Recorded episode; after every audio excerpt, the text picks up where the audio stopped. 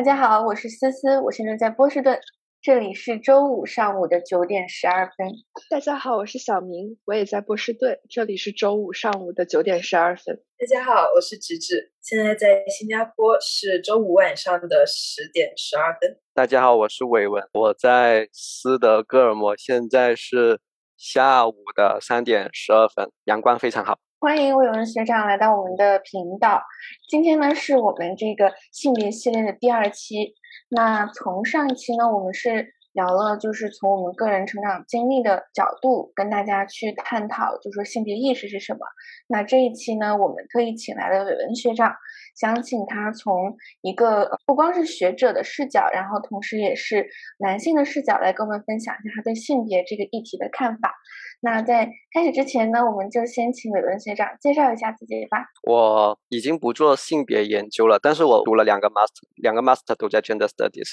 所以我就对性别研究有一些了解。当我对性跟性别这个话题是本科的时候就开始挺感兴趣，但是到读硕士的时候，因为我本科是读社会学的，然后我硕士就觉得嗯还挺有趣的。呃，因为本科的东西都讲的很比较。出钱比较 introductory 嘛，然后我就在想多去学一下，然后所以就当时就看到了 CUHK 香港中文大学，然后他们有这样一个 gender studies 的 program，然后我当时就去申请，然后就进去了。这也跟听众朋友们补充一下，就是学长是我在 CUHK 的时候认识的，然后现在呢，学长已经到瑞典的斯德哥尔摩，呃，读人口学的博士。那我们就。聊一聊性别这个问题吧，就是我记得，呃，刚开始我们我跟直直和小明聊到学长的时候，我们都很好奇，学长一开始对就是性和性别这个话题的兴趣是怎么产生的？然后本科的时候有没有什么特别的课程啊，或者是自己的一些经历和故事，是让你对这个方向比较感兴趣？我可以再补充一个问题吗？学长能不能给我们这些可能和社会学？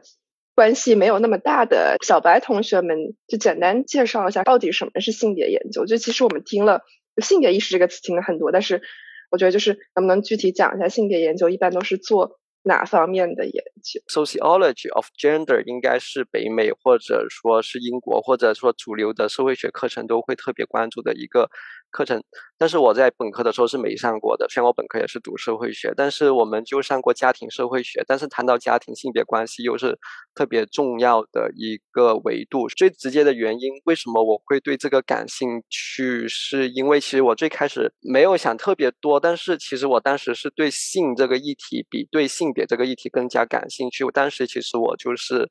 在读本科的时候去做了一个叫。同志亲友会的一个同性恋的 NGO 去做过他们的义工，然后当时就了解了很多这些议题，在很早的比较阶段我就知道我想去做研究，想去读博士。然后当时就是在想我应该做什么，但是我就想在同志群体之间，他们就会有形婚嘛，形式婚姻。但是我就想去 explore 一下这个艺术，然后但是就没有继续发展下去。其实当时我是对性这个议题比对性别更感兴趣，但是后来发现这个群体挺难进入的，因为一开始我是一个智性研究者，我当时是想做人类学家或者学人类学。但是这是后来又又是另外故事，我就我就转了一个人人口学这么偏定量的一个学科。然后其实我发现这个群体挺难进入的，也有可能是当时我就刚刚开始做研究，也不知道怎么做，然后就只能去跟一些人聊，然后就找不到门路，也进入不了他们的群体。后来就不了了。但是我还是刚进入香港中文大学的时候，我因为我读了两个 master，第一年我是读了一个 top program，就是只是上课不做研究。然后就从那个时候开始，才慢慢的就觉得性别研究有一点 idea，性别研究是什么？但哪怕到现在，我也不知道，不能很准确的跟大家说性别研究到底是什么，因为所有人对性别研究的定义都太广泛了。我我不能准确说，哪怕我觉得我读了两三年的性别研究之后，有如果有人问我说性别研究是什么，我我不能很准确的跟大家说清楚，或者跟别人讨论清楚性别研究到底是什么。但是我可以说，性别研究。如果是我自己的理解，我是觉得它是探讨性别关系是什么，我们应该怎么去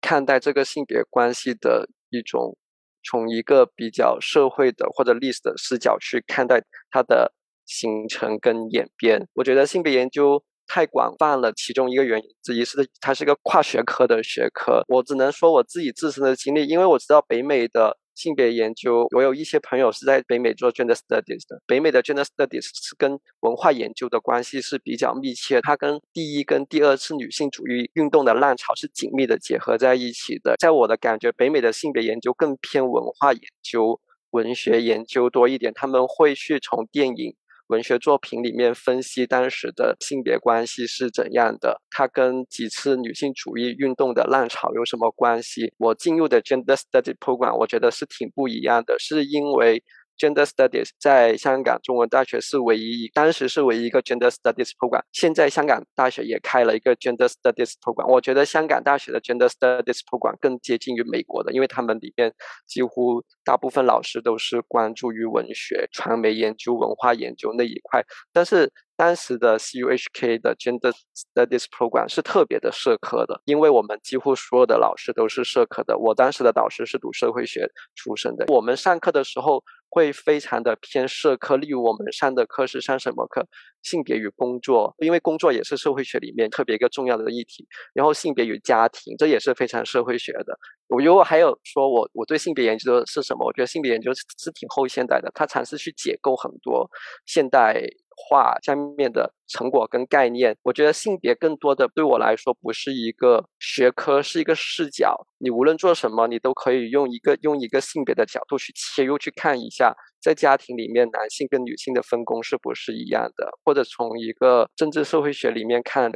有一个男性领导人跟有有一个女性领导人，他们会不会对他们国家的政体或者。他们的 performance 有不一样，对我来说，这这都叫性别研究。但是可能很多人不认同，他们还是可能会觉得性别研究应该像 j u d i Butler 他们写的那些第二性性别表演那些才叫性别研究。但是我们上课的时候就饱受折磨，就是哪怕不用看他们的原文，看他们。解释原文的文章，我们都看不懂他们在说什么。学长讲的非常 informative，非常大的信息量。学长提到两个概念吧，sociology of gender 和 gender studies 或者 cultural studies 这两个视角的不同。因为我本科是做社会学的，所以我想学长讲就是说 sociology of gender 是更倾向于去可能把性别看成一个。自变量也不完全是自变量，有时候也是因变量。然后就是更看重 institutions 或或者更看重社会结构跟性别互动的关系。然后 cultural studies 去看性别的话，就更多的是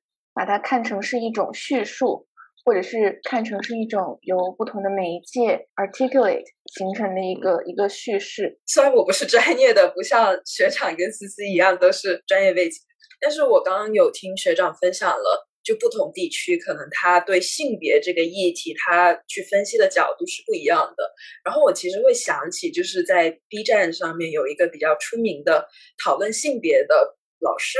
他的名字叫戴锦华，我不知道大家有没有听说过。然后我会想起，就是他在 B 站上有发很多视频，然后刚好他自己也是做文化研究的。然后我刚刚去搜了一下，然后就发现他确实，他讨论性别的时候，有从文化研究或者从社会学的两个。我我理解下来比较大的角度，像比如说他有分享。什么好莱坞通过规范各种客体女性形象来抚慰男性社会？我猜这或许是学长提到的，就是从文化研究的角度来看。然后我觉得我个人会比较好奇，就是从社会学跟人类学的角度去看。刚刚听学长的叙述，我还注意到一个观点，就是说性、性别、性别研究好像是三个不同的东西。然后学长也提到，觉得自己很难去去界定什么是真正的性别研究，即使说自己在读了。两三年会不会觉得用性别这个视角来解释很多事情，有的时候会造成一种压力，或者是造成更多的认知疲惫？因为我们其实，在上一期有提过，虽然说现在性别是有被性别意识被启蒙了，但是我们在遇到很多社会事件的时候，其实是会觉得越来越疲惫，因为不知道要用什么样的方式去解，好像看到了问题，但是又没有解决它的方法。所以我会很好奇，学长作为一个研究者，就是你会有这种倦怠的感觉。我不否认我有，这也是我为什么博士阶段我不再去做性别研究。我不是说我不做性别研究，不不没有再去往性别研究这个方向继续去读我博士的原因，是有一个说法，就是在性别研究里面。他们对一些对性别态度的看法的差异，内部的差异是十分的巨大的，可以回到。第一次女性主义运动跟第二次女性主义运动的时候，那他们 argue for something，他们 argue 的这个东西是什么？可以开始了解。接下来我说的未必是准确的，因为我真的不是特别很久没有接触过这个知识了。第一次女性主义运动其实他们争取的是同工同同酬女性的选举权，他们非常强调的一个点，如果我的理解是正确的话，的是因为他们想要争取。男性跟女性要有同样的就业权利，然后在做同样的工作的时候，他们应该有同样的待遇跟收入。这强调的是一种性别两性之间的平等。到了第二次女性主义运动的时候，他们更强调，如果第一次强调的是性别呃同质性，第二次强调的是性别的差异。为什么他们要觉得性别要差异？是因为他们觉得。性别之间本身就是存在的差异的。如果我们用同样的标准去要求男性跟女性，这是不合理的。因为我觉得性别主义是不单只是一个 academic，也是个 political 的话题。因为性别，因为我们可以看到非常的多的社会运动是围绕着性别议题去争取的。假如有人要上街游行，假如有人要去争取什么东西的时候，你要提出个口号，到底争取的是什么？在很多时候。在性别主义内部的人，他们可能对他们要争取什么是有存在的比较大的差异的。其实我能理解他们说要强调性别差异的一个原因，是说他们觉得男性跟女性本来生理特征上就是不一样的，所以要求他们去做同样的东西的时候是。我们要考虑到这种 gender difference 或者 sex difference，是因为他们存在着生理学特征上的差异。但是有些人不是这样认为，我更倾向于这种观点。他们认为，一旦你开始强调性别之间的差异的时候，仿佛就会打开一个黑匣子，所有东西都是存在着性别差异。其中有一些人的 argument 就是说，更应该强调 gender。sameness，这是我我自己比较 prefer 的一种观点。虽然我已经没有再去做这些东西了，是因为我觉得，如果你一旦去强调性别差异，例如男性是不能怀孕的，女性是可以怀孕的，所以我们要区别对待。我一旦去强调差异，别人也可以用这种差异来 justify 为什么我们要有。gender difference 这种 gender difference 好的说法就是 gender difference，不好的说法可能就是 gender discrimination。这又回到了我们最开始那个点。但是很多人不同意我这个观点，然后哪怕是我跟我的同学们讨论，他们都会批评我说你你这样就是剥削女性，女性又要怀孕，你回到家还要她工作。哪怕你做研究的时候，你会告诉自己这是一个学术研究，但很多时候你都会在想，我应该用怎么怎样的视角去看待这个话题，我应该用。一个怎么样的 framework 去透视我我在研究的东西？Gender studies 的叛徒，为什么我觉得你尝试去批判了他很多东西，你尝试去解构了他很多东西，但是到最后我们想去建构一个怎样的世界，或者怎样去想去建构一个怎样的方法论，或者说根据我们想去建构一个怎样的世界观的时候，女性主义或者性别主义内部，我觉得是不能。达成统一的声音的学长刚刚提到解构与建构，旧观念已经破了，新观念还没有建立起来，大家内部的声音还没有统一。然后我觉得这好像就 echo 了我们上一期有提到的，就是嗯很乱，然后好像没找到一个可以分析的很清晰的框架。但是我觉得刚刚学长提到的，就讨论性别的时候，我们更应该强调同质性还是差异性，这个其实是蛮给我启发的。不知道思思的想，我的 comment 可能不是跟性别本身相关的，但是跟就是研究方法论这个东西比较相关。因为我自己本身就是也在上人类学的课嘛，接受了很多这种后现代的想法之后，就是我特别能理解学长刚刚提到的那种纠结和交错。我觉得这里面也可以跟大家讲一讲我对这种学科背景的理解吧。我觉得社会学的学者往往有一种。期待就是他们希望社会学是一种社会科学，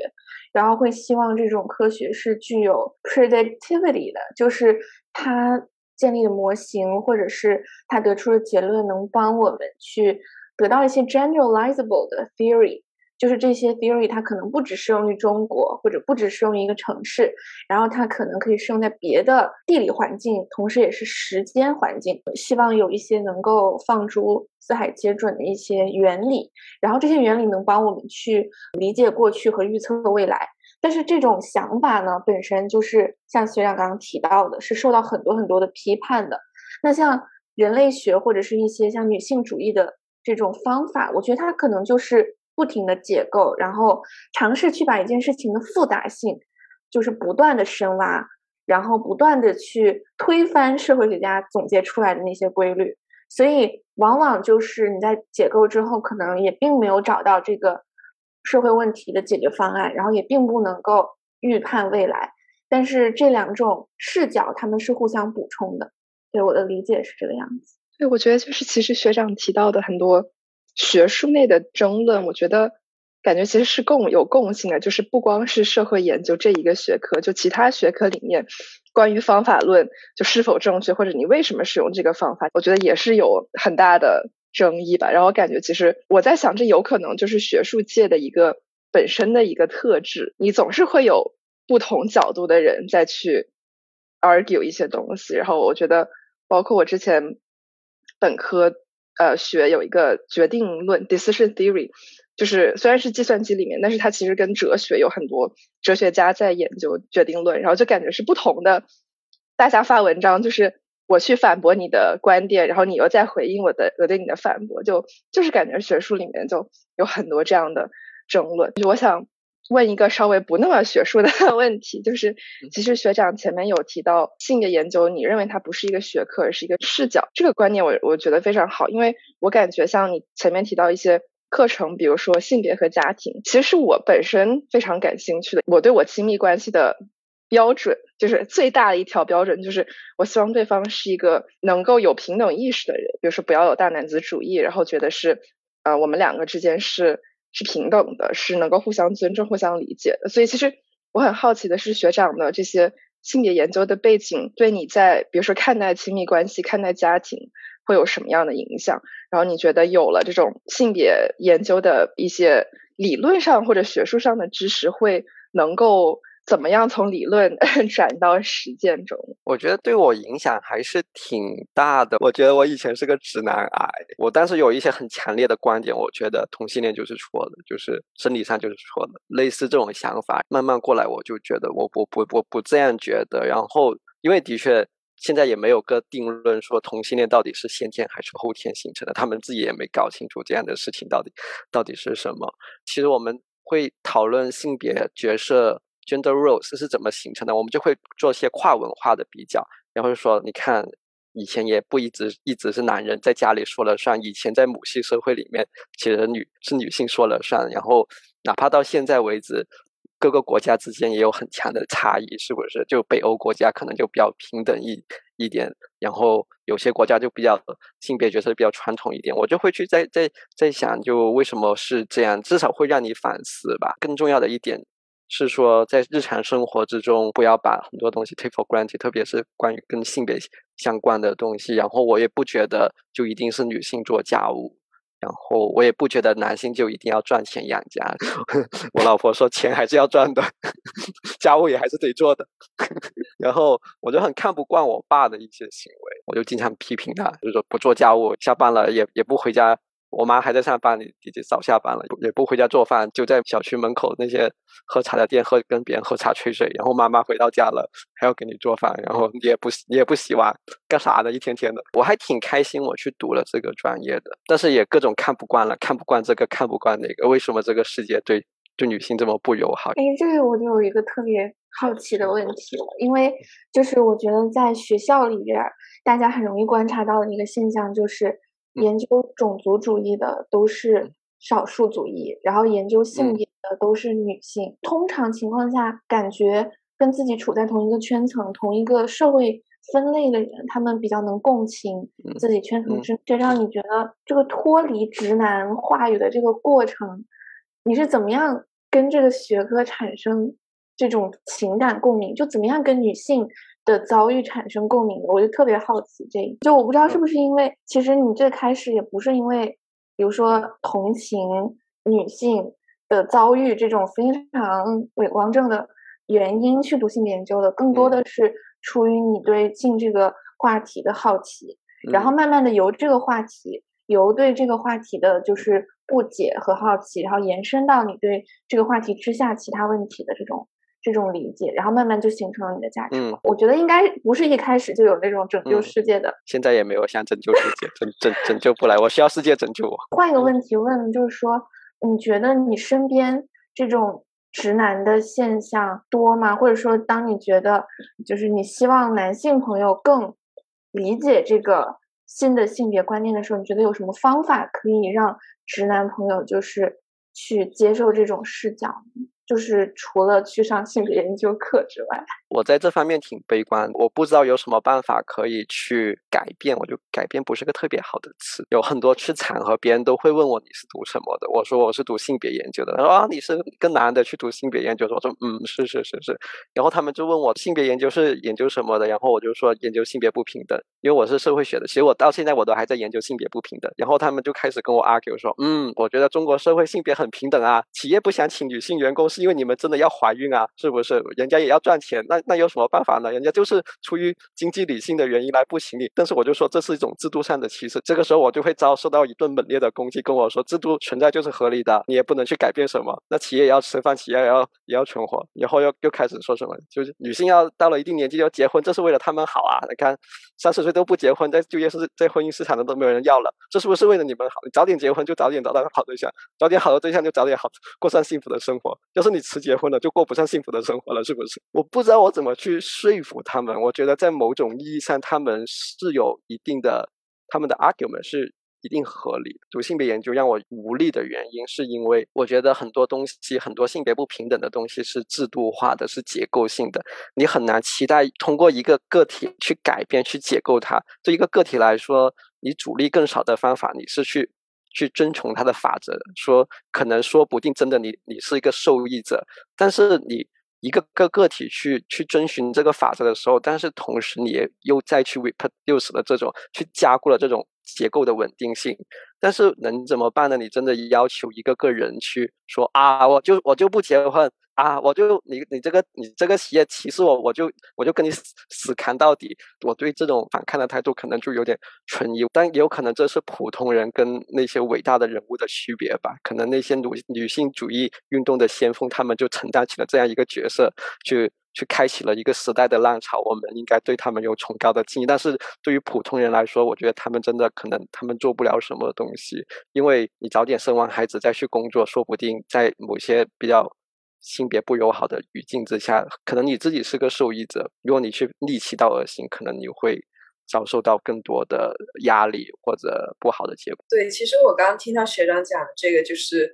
你你到底是跟这个这个结构对抗，还是说遵从这个结构的法则，同时巩固这个结构？学长提到的悲观是我非常认同的，然后我觉得也可能是。在讨论性别问题的时候，为什么会出现了无力感？然后我这里可以分享一个我曾经跟朋友讨论过的例子，比如一个家庭是男性跟女性，然后女性生了孩子之后，这个照顾孩子的责任到底应该怎么分配？就从微观的角度来说，这个这个家庭是有很多选择的，比如说。呃，交给父母辈，大多时候是女性长辈来照顾，这是有呃研究支撑的。然后另外一种可能就是呃，交给一些育儿嫂，或者是就就把这个育儿责任给外包。然后我是感觉，就从一个家庭的角度，从微观的角度，这是完全可行。这个家庭可以把这些育儿的责任给分出去，分给长辈。或者是分给那些从事育儿工作的人，然后自己的利益也受到了保证，可以在职场上面继续去拼杀。但是从宏观角度，我又经常想，那如果是分给了长辈，那其实还是说长辈中的女性在继续受压迫。如果外包出去了，那大部分时间就我们只会听说过育儿嫂，从来没有听说过育儿叔叔或者是怎么样的。微观上面一个家庭这样子是可行的，但是宏观上面其实这样子的行为是重新压迫了其他的群体，只是把这个责任给窄。这个讨论的例子可以给学长刚刚讲的比较偏理论的东西做一个佐证。我觉得这个有一个问题，就是像学长。前面讲，我觉得性别是一个制度性的问题。就如果说单位不愿意雇佣女性，是因为他觉得女性需要生小孩，需要休产假。但是如果同时单位给爸爸也放产假，女性有半年的产假，那男性也要同等让他休半年，去回去帮妻子带小孩。那这样的话，会不会不会那么不想去雇佣女性？前面思思问那个问题，怎么样让男性朋友们加入这个性别讨论？他们其实生活在一套自洽的逻辑体系中，就像学长其实提到，他们背后就。他所有讲的 argument 其实都是有他背后的一套逻辑，然后这套逻辑在他的角度上是很自洽的，很难一下子改变他们的逻辑体系。但是或许可以做到的是慢慢的渗入、渗透，就包括像我们其实之前学校有一个组织叫 Healthy Masculinity，健康的这种男子气或者阳刚之气，我也不知道中文是不是这么翻译。对，但是它其实是一个。组织就是，比如说，你可以邀请你的男男生朋友，然后你的伴侣或者是你的同事参加，然后他会搞很多研讨会，然后或者是做那种互动，就比如说把你们一些男生女生放到同一个小组里面，然后给你们一个情景去讨论，比如说这件事情发生在你身边，你会怎么去处理？其实我觉得它不是一个非常大的改变你逻辑观和价值体系的一个东西，但是我觉得它是一种潜移默化的形式，可以让男生朋友们更多的去意识到，哦，身边还有。这样的一些的事情发生，那我在这种情景之下，我应该怎么做？我很认同刚刚小明、芝芝都有提到的，我觉得有两个 take away 吧，就一个是说制度性的原因，其实也可以通过制度性的方式去撼动。对，当然这个是比较理想化的，就比方说公司要去提供更性别友好的政策，需要相当多人不断的争取。还有一个 take away，我觉得就是对身边的人。可以用什么方式去帮助大家更好的互相理解吧？我觉得我印象中，大部分人的逻辑就是你是深问下去的话，都不是自洽的。很多人只是没有严肃的问过这个问题。但是我会觉得，就是如果你跟大家去深聊的话，就会有一种杠精的嫌疑，就大家会觉得你为什么要这么，你要这么较真啊？然后就是因为你是女的，所以你就觉得自己要更多权利。就是其实我们的身份。本身也也有一个壁垒在这里。当我们要为这个群体争取权益的时候，就变成好像是我们在偏袒某一方。但是我觉得我还是比较乐观的。我觉得我身边有很多女性主义者，然后在做一些非常行动派，对，然后在做一些很实质的工作，包括在媒体上怎么样去更多的去讲女性的故事，然后怎么样在像学长之前在 NGO 去工作啊什么的。所以，我我觉得我还是挺相信行动是有作用的，然后，更多的可能，我觉得了解性别是帮助我们自己去理解我们身处的环境吧。当我们进入一个性别不平等环境的时候，我们能够去理解它，然后能够去提出一些有建设性的想法。对我觉得这个其实还挺重要。然后，其实我还挺好奇的，因为我自己没有去过瑞典，我就很好奇，就学长现在，学学长现在在瑞典多久了？然后我在这里一年多了，一年多，嗯，然后之前一直都是在，就比如说广东啊，然后香港啊，嗯，你觉得瑞典的这个生活环境怎么样？尤其是性别这一块，有没有一些工作制度啊，或者是家务分配上有一个很明显的？跟国内的这种差异有有，刚才其实我就想说，其实我觉得如果有一个非常好的制度保障，其实真的是对性别关系影响挺大的。Scandinavia 地区一直都是家庭主义，大家都说这里是性别平等的天堂嘛，但是的确我觉得是的，他们真的用了非常多的人力、财力、物力来支持他们的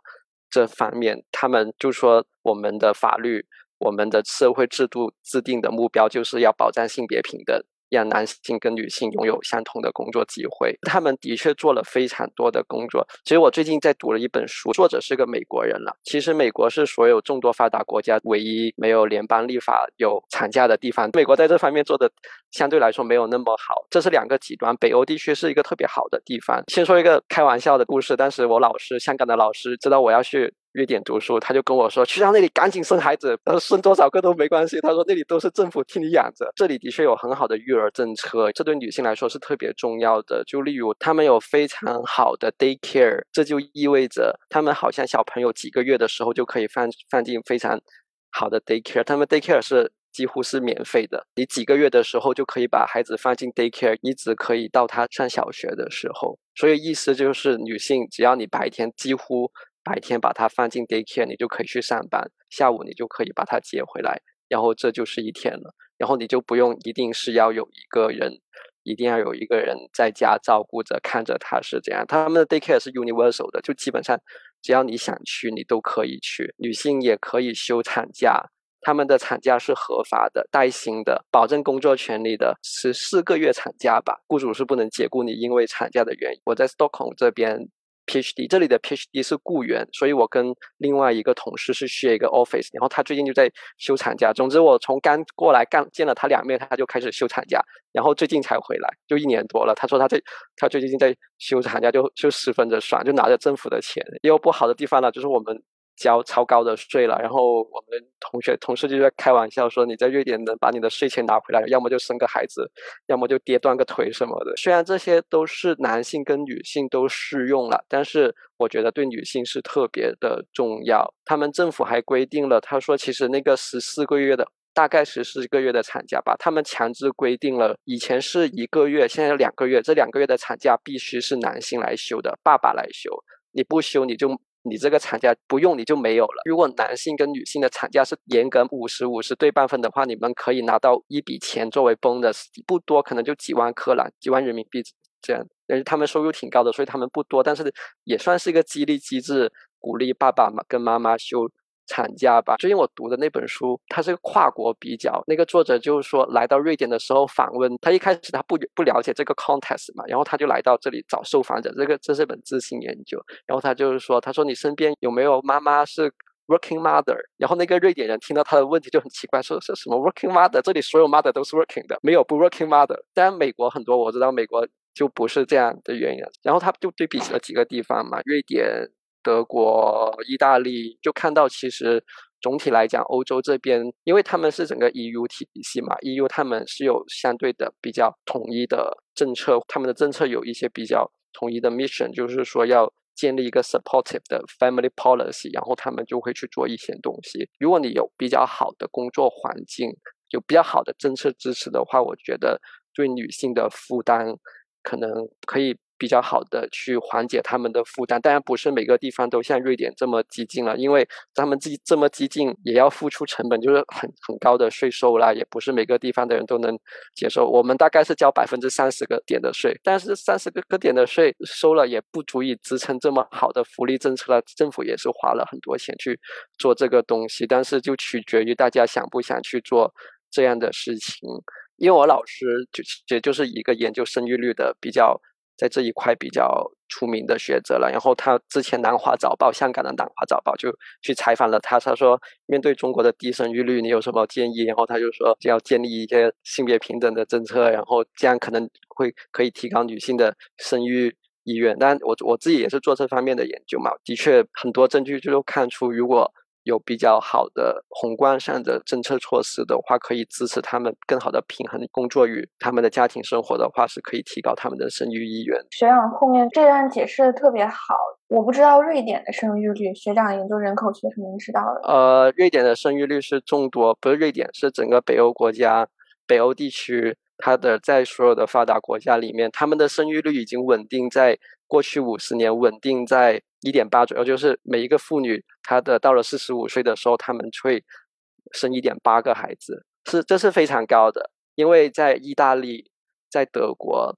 这些地方，他们已经进入了我们叫超低生育率，就一点一、一点二，然后他们的他们人口结构就迅速的老龄化。其实中国也差不多。对，就我觉得这个话题其实特别的重要，就是因为大家现在谈到这个二胎、三胎政策的时候，谈到为什么中国没有办法。让大家愿意生小孩，其实就是这个问题，就是因为我们把非常多的这个养育的责任放在了家庭，尤其是女性的身上。就这个其实里面有一个，我觉得有一个问题可以区分开的，就是是家庭的责任还是是女性的责任，其实是有一点细微的差别。政府承担更多的抚养责任。其实这背后的理念的基础是说，养育孩子或者说 reproduction 是一个全社会共同的义务，甚至更推广来说，不只是养育孩子，包括赡养老人，包括对待就是少数群体、弱势群体，都是一个社会责任。这个原因是说，比如说一个小孩他长大了，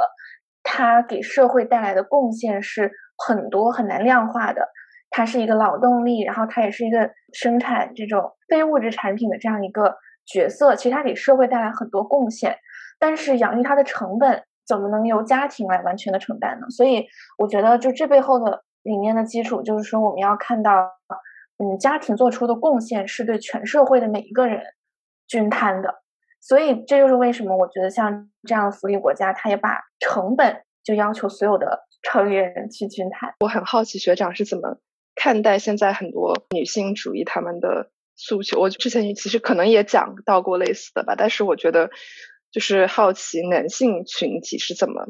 看待现在的女性主义的这些声音。我在上一集其实也讲过，就是之前我看了一个纪录片叫做《The Red Pill》，其实是一个女性主义者，然后她去采访了很多为男性权益发声的这些人，然后她得出的一个结论，就其实她觉得男性其实也因为性别不平等受到了很多。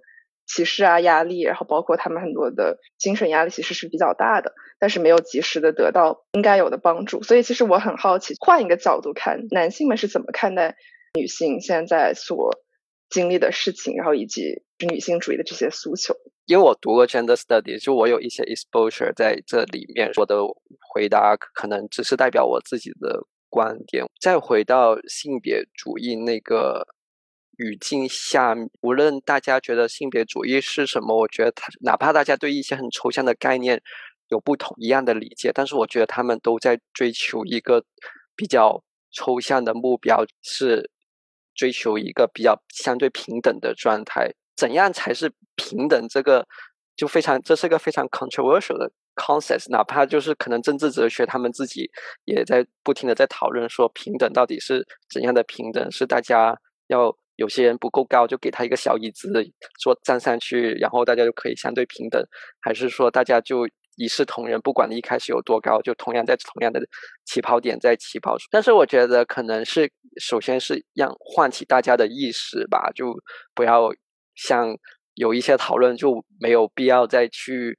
就减少一些误解。就例如之前跟我说的，我们经常会发生的对话，就跟我说，些女性已经。很平等了，在在这个社会里面，这个社会不是指中国，就各个地方吧。讨论到可能这些比较抽象的平等，的确是我我知道有一些人是会 work on 这些方面。我说男性权益，因为其实我们想一下，女性主义一开始批判的很多。他们叫霸权性的男性气质，hegemonic masculinity，好像是澳大利亚一个女性主义学家写的。他说，我们通常去想象到这些大家都 desire 的那些男性气质到底是怎样子的，就是白人男性中产阶级、异性恋霸权。但是有没有想过，其实，在这种语境之下，非白人男性或者就不是中产阶级或者同性恋，然后他们就会在这个 context 下就会被。看不起或者被歧视，其实这对他们来说也是一种不平等，就是男性之间有不平等，女性之间也有不平等，也是性别研究里面或者他们一些 argument 一些争论的地方。可能女性之间不平等的差异，可能比男性跟女性之间的差异更大。那这个时候应该怎么办？他们我不知道他们该怎么办，因为他们可能自己都不知道自己该。怎么办？因为我觉得性别主义有比较一个 tricky 的地方，就是他们是有自己的政治主张的。大家可能有些人会觉得，首先应该解决性别之间的差异；有些人可能会想着，我们应该先 address，先去 address 性别内部，但是是不同阶级之间的女性的差异。他们有人就先，所以就会产生很多不一样。所以通常我们看到性别主义的时候，前面都会有一个形容词，什么 radical feminism，前面那个词。可能就代表了他们非常不一样的主张，他们不同派别之间会有非常不一样的看法。如果是我自己的观点，我就觉得有些看法可能很正常吧，就所有人都有不同一样的看法，但我们的确应该去想一下，我们追求的可能都是。相对来说比较平等的一种状态，不要或者不要去 normalize 那些赤裸裸的 discrimination 吧。对这场聊天的一个期待，一开始是我觉得学长能够提呃提供两个角度，一个是学者，第二个就是男性。然后我觉得学长从这个学者的角度，其实是提供了很多对这个学科的一些看法。然后我其实还想嗯再补充着，就是追溯一下之前问到的一个问题，我一直很。困惑的一个点就是，假如说父权或者说男权的这个结构，它对男性是有利的，那为什么作为一个既得利益的人，他要去反对这个结构，要去要去平等的，就为什么要去牺牲自己的利益呢？然后我觉得之前就是大家的讨论有给到我启发的点是一个，就是在这套体系下面，不是所有男性都是受益的，他们同时也是一个可能受害者。然后第二个就是可能我们还是追求一些平等或者是消除歧视的一些观念。我就会想请问学长，就是刚你说从一个偏直男的人转变到现在有这个。性别意识的一个男性，是因为可能进入了这个专业。那其实你在这个意识转变的过程里面，会不会有些很挣扎的地方？是你作为一个，我不知道这样说对不对，就是既得利益者，或者说你你是一个男性，然后你会觉得在认识到这些理论之后，然后你去改变自身的观念，改变自身的行为，甚至跟别人去争论，就是这个转变对你来说是？很挣扎的吗？还是说很顺畅的？中间有没有遇到什么你觉得很有里程碑意义的一些事件？没有，可能可能这是一个不太好的、不太有趣的回答。我觉得可能我的没有是